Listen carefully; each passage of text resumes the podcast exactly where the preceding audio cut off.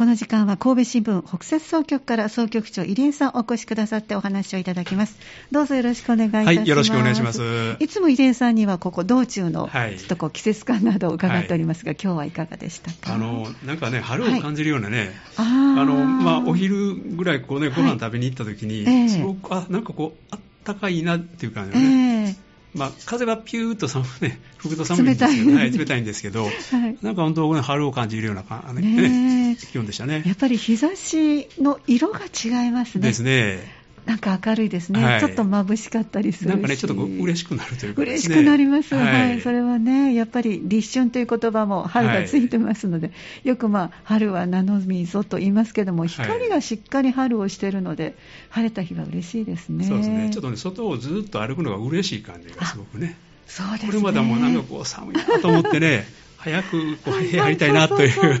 そうですね、はい、そんな感じでしたね、ね。だからきっと人間も生物ですから、体の中の変化が、もしかしたらあるのかもしれませんね。ですね。なんか太陽が気持ちいいというかですね。そうですね。皆さんも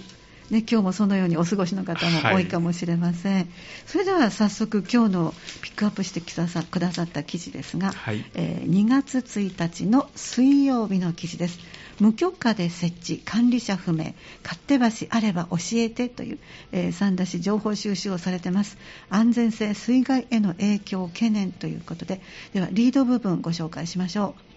河川や水路に無許可で設置され管理者がわからない勝手橋の把握を三田市が進めている。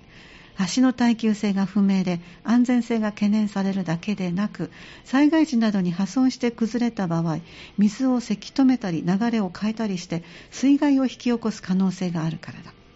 市の担当者は市が市内すべての河川や水路を確認することは難しい。情報を提供してほしいとしているという、えー、小森記者の記事をご紹介いただきます、はい、ではまずは記事の概要からお願いします、はい、あのー、この勝手橋というのはですね、はい、まあ、管理者が無,、まあ、無許可で設置されてですね、えー、まあ、管理者がわからないということで、つまりこう写真見ると、い、あのいわゆる立派な橋ではなくて溝に、あの写真の場合は丸太を4、はい、5本固めて丸太を、ね、集めたりとか、ね、あるいは鉄板なんかを通すだけのね、鉄板の見たことありますね、はい、なんか簡単な橋ですよね。はい、はい。という、まあ、これ、まあ、誰が作ったかわからないようなですね、ね。そうですね。そういうものなんですけども、はい、まあ、これで大雨とかですね、まあ、水量が増えてくるとですね、うんまあ、それで、まああのまあ、破損したりですね、した場合に、それがあの落ちてしまって、でそれが川をせき止めてしまうとかですね、はい、まあ、そういうことが考えられるんですね、うそうしてきたら今度それがすごくあの被害が大きくなるというかですね、はい、水が横に溢れてきたりですね、えー、するということで、まあ、今回、三田市がですね、えー、まあ、その情報をですね提供してもらうとい。うようなことの、まあ、働きかけをしているということなんですけども、あの去年の調査ではですね、えー、まあ、全国で少なくとも9000箇所以上ですね、そういう橋があると,、とい。うことなんですね。で兵庫県内ではですね1767箇所ということで、えー、なんかあの滋賀県に次いであの2番目に多かったという。あそうですか。はい。この近辺ではですね、えー、いうことなんですね。えー、で、まあ、この数もですね、あの、おそらくは、あの、むちゃくちゃ把握できているものが少ないと思うんですね。じゃあ、まだこれよりも多いではない、はい、多いというふうに思われますね。はい、で、三田市でもですね、あの、まあ、長さ2メートルを超すものを橋として定義するとですね、はい、あの、まあ、今時点でですね、あの78箇所が登録されている、ということなんですね。はい。で、まあ、これもいろんな方がまあされてるんですけども、うん、まあ、個人や自治会とかですね、えー、あるいは企業なんかが設置をされておるんですけどもね、はい、あのこれはあの法定外公共物ということで、えー、あのこれは使用許可を、ね、得る必要があるものなんですけども、ね、実際にそういうものをされているところが、えー、まあ、78箇所ということで、うん、あの多分すごく少なく感じると思うんですよね。そうですね、まあ、実際はですねあのもっと簡単なものとかですね、あのそういう、まあ、老朽化したものもあると思うんですけども、はい、まあ、そういうものを含めてですねもっとたくさんあるんじゃないかというふうにですね見られておるんですけども、えー、まあ、そういうものを三田市がですね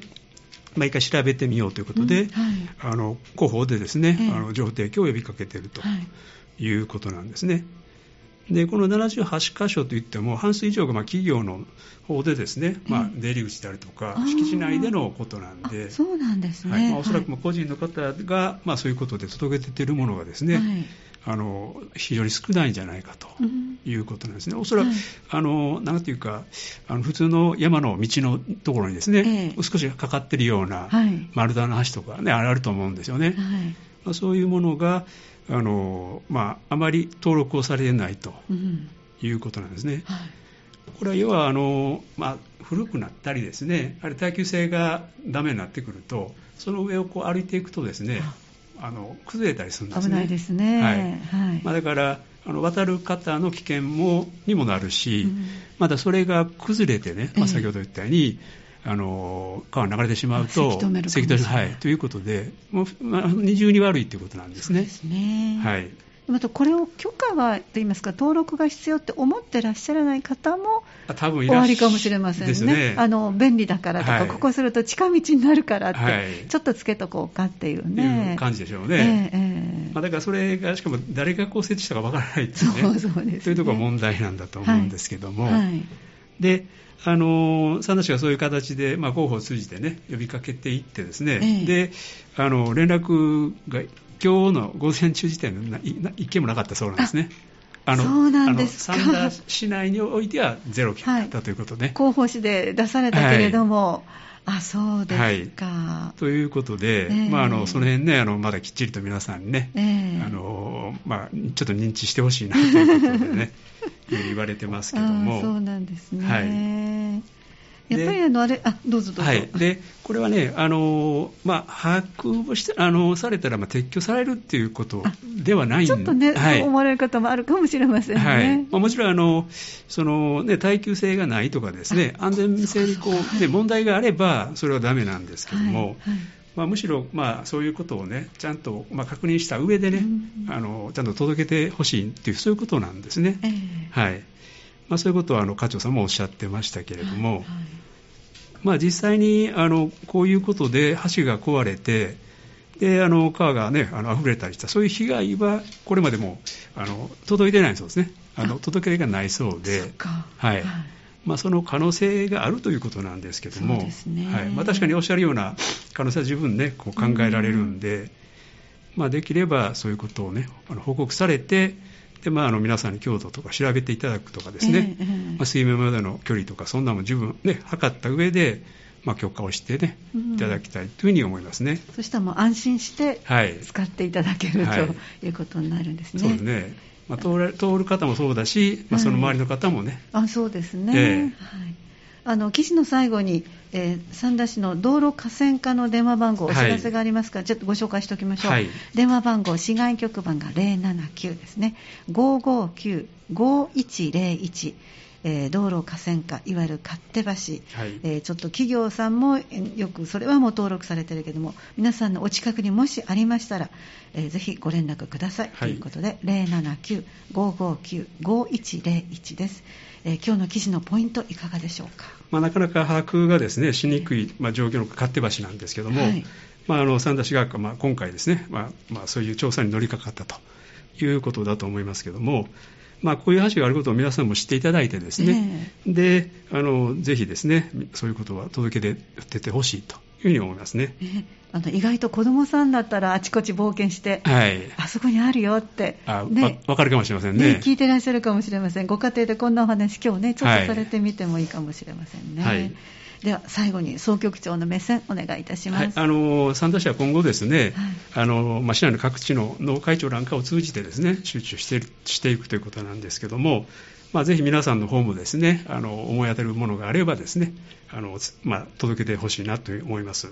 これも安全に過ごすために毎日使われる方にも安全のため、はい、災害の時にも安全のためということですね、はい、ありがとうございました、えー、またよろしくお願いいたします、はい、お願いします。お話をいただきましたのは神戸新聞北摂総局総局長の入江さんでした。どうもありがとうございました、ありがとうございました。神戸新聞オンラインでした